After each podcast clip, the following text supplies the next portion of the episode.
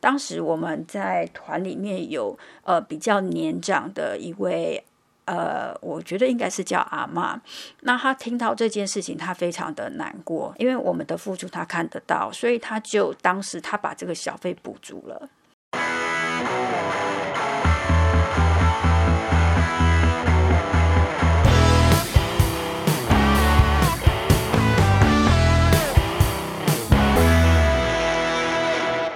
Hello，大家好，欢迎收听陆森华频道，我是主持人 Sherry。最近呢，其实疫情好像还是没有减缓的趋势，所以可能很多人平常过年都会安排出国去玩，但是在这一两年都是没有办法出国的。但是呢，对于出国的这件事情，其实很多人还是蛮向往的，所以在今年呢，不对，应该是说在这一次呢，就帮大家邀请到了一个就是在知名旅行社工作的菲菲让我们欢迎菲菲。呃，陆生华的观众大家好，我是 Phoebe，那很高兴就在这个阶段跟大家分享我的旅游经验。那其实我从事这个行业已经有将近十八年的时间了，这么久啊？是啊。那这个就是像旅游，你是比较偏哪一个部分呢？呃，应该是说我主要的业务，呃，主要的工作是以业务为主。那其实我本身还是具有领队的资格。哦。那我觉得啦，在这个时间就已经快接近过年了，很多人很想要出去玩。我们今天就针对领队这个工作来跟大家做分享好了。领队平常。就是主要需要负责哪些工作内容？呃，其实如果以领队的工作来讲的话，我们呃就是说在行前的时候，我们会呃提醒每呃所有的团员呃就是呃出国的一些注意事项，以及应该携带的呃证件。那像我们出国的话，就是呃代表我们的身份的部分的话，就是以护照为主。那再来就是食衣住行娱乐，那应该注意的细项。那以及出国之后，呃我们。呃，前往的地方，那它的天气，那以及就是说它的饮食习惯，那以及就是有一些呃，就是民俗风情，那我们应该要注意的事项，有没有特别哪一个国家需要小心什么的？就是你带过团的。嗯、其实如果说以我去过的，我觉得应该特别注意，就是说以东南亚，呃，特别是比较落后的地方，像吴哥窟、越南，那呃柬埔寨的部分的话，它也是有一些比较呃值得呃呃有趣的。但是你说它对跟不对，我觉得是见仁见智，因为它是呃一一种民俗风情，或者是因为生活习惯的差异。比如说什么啊？呃，有一次我到五个窟的时候，那那时候，呃，我们以往的话都是到比较先进的地方，那其实都是正常的，就是我们下飞机通关，然后就是提领行李，然后以及就是，呃，上车，然后开始呃入境开始旅游。可是那一次我到呃。五个窟的话，它是一个比较特殊的，那让我也觉得更了解当地。呃，也就是当我们在那个通关的时候，那我们都知道我们在通关的时候，其实他会验签证，然后再来，哎，我们要买签证，然后再来就是我们要通过海关。那这个部分的时候，他就会很直白的跟你说，呃，你你是要呃，就是慢慢的排队呢，或者是说你要快速通关。那快速通关的话，他会将我们的证件收齐之后，然后后逐一在我们的证件上面盖章。嗯，那这个部分的话，如果你速度要快一点，那当然就是说特别请求，那当然就要付费。嗯，对。那这个付费的时候，一般来讲的话，就是一到两块钱美金一个人。他会先有价目表吗？他没有价目表，但是他会提示你要给钱。是。哦，那所以他会直接跟你收，还是说？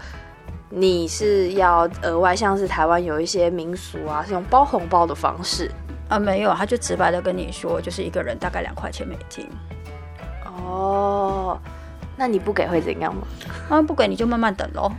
哦，所以这也就算是他们的一个风俗民情啊？不是，应该是说增加他们的收入，因为他们本身呃政府机关来讲的话，收入是非常的呃，应该是说偏低。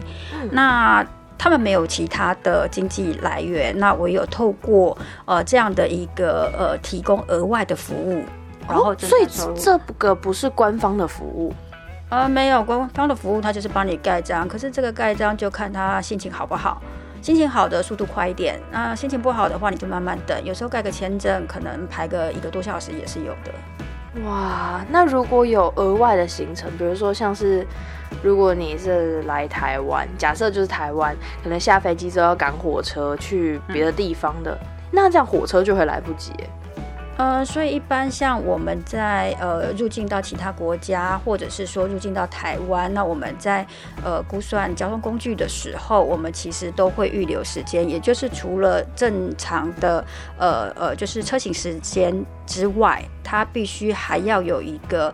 呃，就是危机，呃，应该是说一个弹性空间。那通常我们大概会抓看，依照惯例来讲的话，看是一个小时，或者是加两个小时左右。这个也是领队要负责的吗？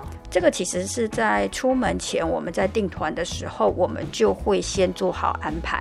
那领队在处理的时候，当然就是说，呃，我们刚刚有提到，就是出发前他有一些跟客户的的联系提醒，那以及就是说，呃，带团出去之后，然后你要照顾客人，那或者是说看客我们的行程是不是有依照约定，然后去执行。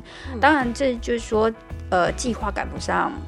变化，嗯嗯，那也就是所谓的变化，也就是说，譬如说，假设交通工具可能，呃，假设我们说，呃，天后不是，它就是天后，天后的关系是不没有办法预测的。明明你看的是好天，可是，呃，有一次我们到，呃，就是呃大陆内陆的时候，因为他们呃就是要搭内陆。内陆飞机，但是它因为能见度不好，所以它没有办法降落，所以它必须再飞回到原来的起点。那起点之后是不是不再飞？不会，因为天气随时都在变化，所以它必须加足马力、加足油料之后再重新再飞。所以曾经有一次我就飞了三次，才下降。从呃出发点又飞回到飞到目的地，然后再飞回来，再飞过去，一共三次。对，哇。因为客人不就客人能接受吗？他一定必须要接受，他没有选择的余地，除非你取消行程。但是取消行程之后，你原先预计好的都必须要取消。嗯，那这个是没有办法。呃，就是呃，因为你大老远计划好，你可能计划个呃。快的话可能是十天，那远的话可能你半年前就已经规划好要来这个地方，那你绝对不会想说因为一个小小的天后因素，然后打坏了你所有的计划，所以你就势必就是必须呃承受这样的一个过程。乖乖等啊，对 对，哎、欸，那可是其实蛮好奇的，就是说像是带团好像都是很多临时状况，那当初是为什么会开始当领队呢？嗯，其实它就是一份工作啊，没有没有说什么就学啊，或者是什么什么，比如说喜欢旅游这种因素吗？其实并没有。那可是你在完全毫无准备的状况下进入这一份工作，你是以什么样的心态去面对它？其实它就是跟我们的平常我们生活所需，该吃饭就吃饭。时间到了就是要吃饭，然后该起床就是起床，然后但是我们最主要就是说既定的行程，那我们其实就是说你必须要很精确的去了解这是客人的权益，在这个部分我们是不是就是按照规则来进行？那只要一有失误的时候，我们就要开始进行沟通协调，那或者是紧急应变。那因为你刚才是说，不是因为兴趣啊，也不是因为自己的所学进到这个行业，那这些东西是你自己慢慢摸索的经验呢，还是说有前辈带你？呃，其实在我刚入这一行的时候，我的前辈带我不到三天他就离职了。这个行业对。跟我以前的是完全不相关的，嗯，那所以就等于是说，他会告诉你你的业务执行，他可能要应该要怎么做，可是实际上你要怎么做，他只是一个规则给你，可是实际上你要怎么去执行，那这个执行就有赖你自己去观摩、去去询问，但常常会有碰到。碰壁，那这个碰壁的时候，其实你就要适时的去调整自己。可是因为当时呃不是本业，也不是本科系，所以呃在面对这些问题，其实会有自己很多的碰撞时期，然后你也会觉得说为什么要这么做？那遇到这些困难的时期哦，你是怎么样度过的？啊、呃，应该是说坚持，因为它就是一份工作。那除非你不想要工作，有没有曾经想说去标注？嗯，其实没有哎、欸，并没有，因为它就是一份工作。是因为有什么样就是吸引你的地方吗？呃，第一个不想变动，因为我不是一个太喜欢有太多刺激在我的生活计划里面。等一下，领队本身就是一个充满刺激的工作，哎，嗯，其实它就是我刚刚有提到，它就是一个工作。那你用严谨的态度，而不是玩乐的态度，其实它就是一份工作，只是工作的内容性质不一样。那在这个工作唯一吸引我的地方，就是人跟人之间的接触，其实它是多变的，嗯、但是我们要处理很多呃，我们呃客户的情绪，或者是他的习惯，或者是他的争议。嗯、那这个部分的话，它没有一定的条件或者是一定的规则告诉你该怎么做，也就是告诉你这就是你的见机行事，然后以及就是说你跟人之间的沟通。那在职业这十八年来，有没有带过哪一个团是你令印令你印象最深刻的？有，我曾经有碰到过。呃，就是一对新婚夫妻，那其实都蛮年轻的。那其实我们到陌生的地方，很多团员其实他们都会呃比较仰赖领队。那呃，我们也知道说现在的呃小朋友他的教育程度其实都很高，那可能在语言上沟通上面是会呃就是很轻易的。呃，就是说我们在通关的时候，那我们都知道在呃，就是每家地区，你在通关的时候，他一定会问，那你为什么要来？那那你来的目的是什么？那你你是呃，大概团队里面有几位？那当然就是说，对年轻人来讲，他很轻易的就可以回复给他，我就是跟着团队来，然后呃，我们是来观光旅游的，就很简单。但但是你呃，在回复给他很顺畅的时候，所以你很快就已经通关完成。嗯。可是你要想到说，我们一团四十个人。他有一些阿公阿妈，嗯，他的英文没有那么那么流畅，哦，对，那这个他要怎么办？他还是要通关，那所以他就必须要仰赖呃领队的协助。那这个部分，或者是说你怎么提醒他？但我们都知道，就是说在美加地区来讲的话，他就是自由新政，他问你，你回他绝对相信你。可是当你出现一些一些模，对，就。对你，你让他产生怀疑的时候，那可能会屁事密谈，也就是可能就被带到小房间去喝咖啡了。对，那这个其实会让呃每一个就是被邀请的贵宾，他就会特别的紧张。哦、那因为我们在带团的时候，我们务必要确定团队能够顺畅的通关。对。对，所以每一个客户对我们来讲，你能够呃自行通关，那当然是最好的。可是不行，我们重点就在那个没有办法自行通关的。对 对对。对啊，那所以在这个通关的过程当中来讲，一般来讲，呃，你可能速度快的，可能十分钟就过去了，嗯、那可能更更短。可是对我一个团里面有四十个人，那全部通完关之后，大概将近一个小时。嗯因为有些可能需要再检查脱衣啊或什么，对，那这个部分就会碰到这对年轻夫妻，他就有点不耐烦，对，而且会有抱怨，但是在他们比较没有办法去，呃，就是去体谅的这样的一个状态下，好，那这个部分他是当时是没有反应，那一直到后面，你知道行程最后面对我们最重要的就是要收服务费，嗯，对。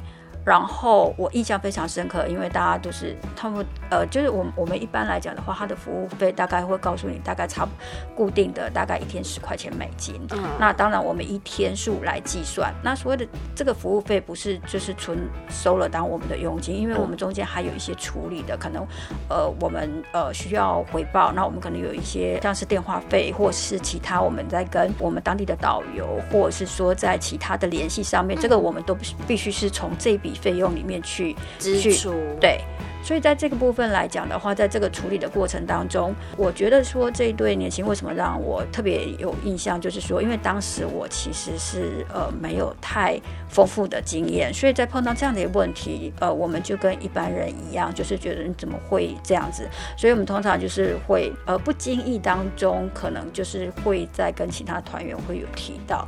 那其实对我来讲，印象最深刻的就是说，当我们最后的时候，那因为他呃就是不愿意给足这样的一个呃，就是我们所全额小费。对，那所以我们当时我们就很压抑，我们就呃，我就直接询问他说：“哎，请问一下，这个行程你是哪里玩的开心？啊、呃，对，对，除了不满意之外，是玩的不开心吗？嗯、然后更让我压抑的是，他说他玩的非常的开心。”那那我就当时是没有办法理解，是你玩的很开心，那那这样的一个。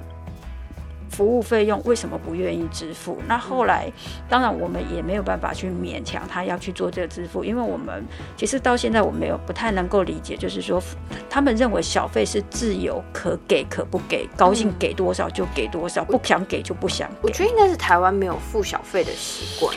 呃，我觉得这是说他们没有使用者付费这样的一个习惯。嗯，然后再来就是这一点是就是针对这一对年轻夫妻，他没有办法呃融入这样的一个团。队里面，那第二个就是说，他另外呃所衍生的，因为呃收不到足额的服务费，我们就必须要跟呃相关的，比如说当地的导游、当地的司机，那我们就会跟他讲，因为客人没办法给足，所以我也没有办法给给他们。你这样对，然后司机让我蛮压抑的，司机当时非常的气愤，他说大家玩的这么开心，我们也没有任何的过失。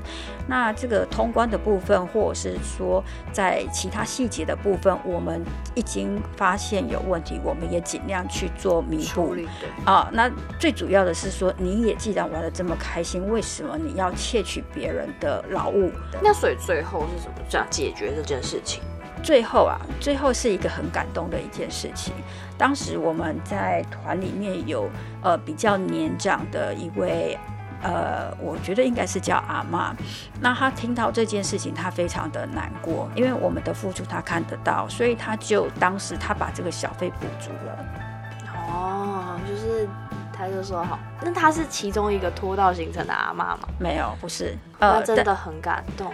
呃，现在有很多的旅客，他都会认为说，比如说我们可能是会在网络上去去分享说啊，你可能不用付，或是怎么样，或是教大家去做这些不是很很让人呃呃舒服的一件事。嗯，那这个。之后的话，有一呃，因为我们通常就觉得说我的服务不到位，或我有需要改进的，那我一定虚虚心，呃呃，去去改变我，啊、对，去改变我自己的态度。可是当你在满意的状态下，你却呃不将别人的呃劳务或是别人的服务当成一回事，那其实这个部分我就。呃，反过来就是说，全团的人在听到这样的事情，其实看待这一对年轻的夫妻是不一样的。那可是你当下，你除了觉得说不可思议，或者是像、嗯、呃司机是觉得很气愤，对。那你你有因为这件事情打击到说你带团当领队的那种信心吗？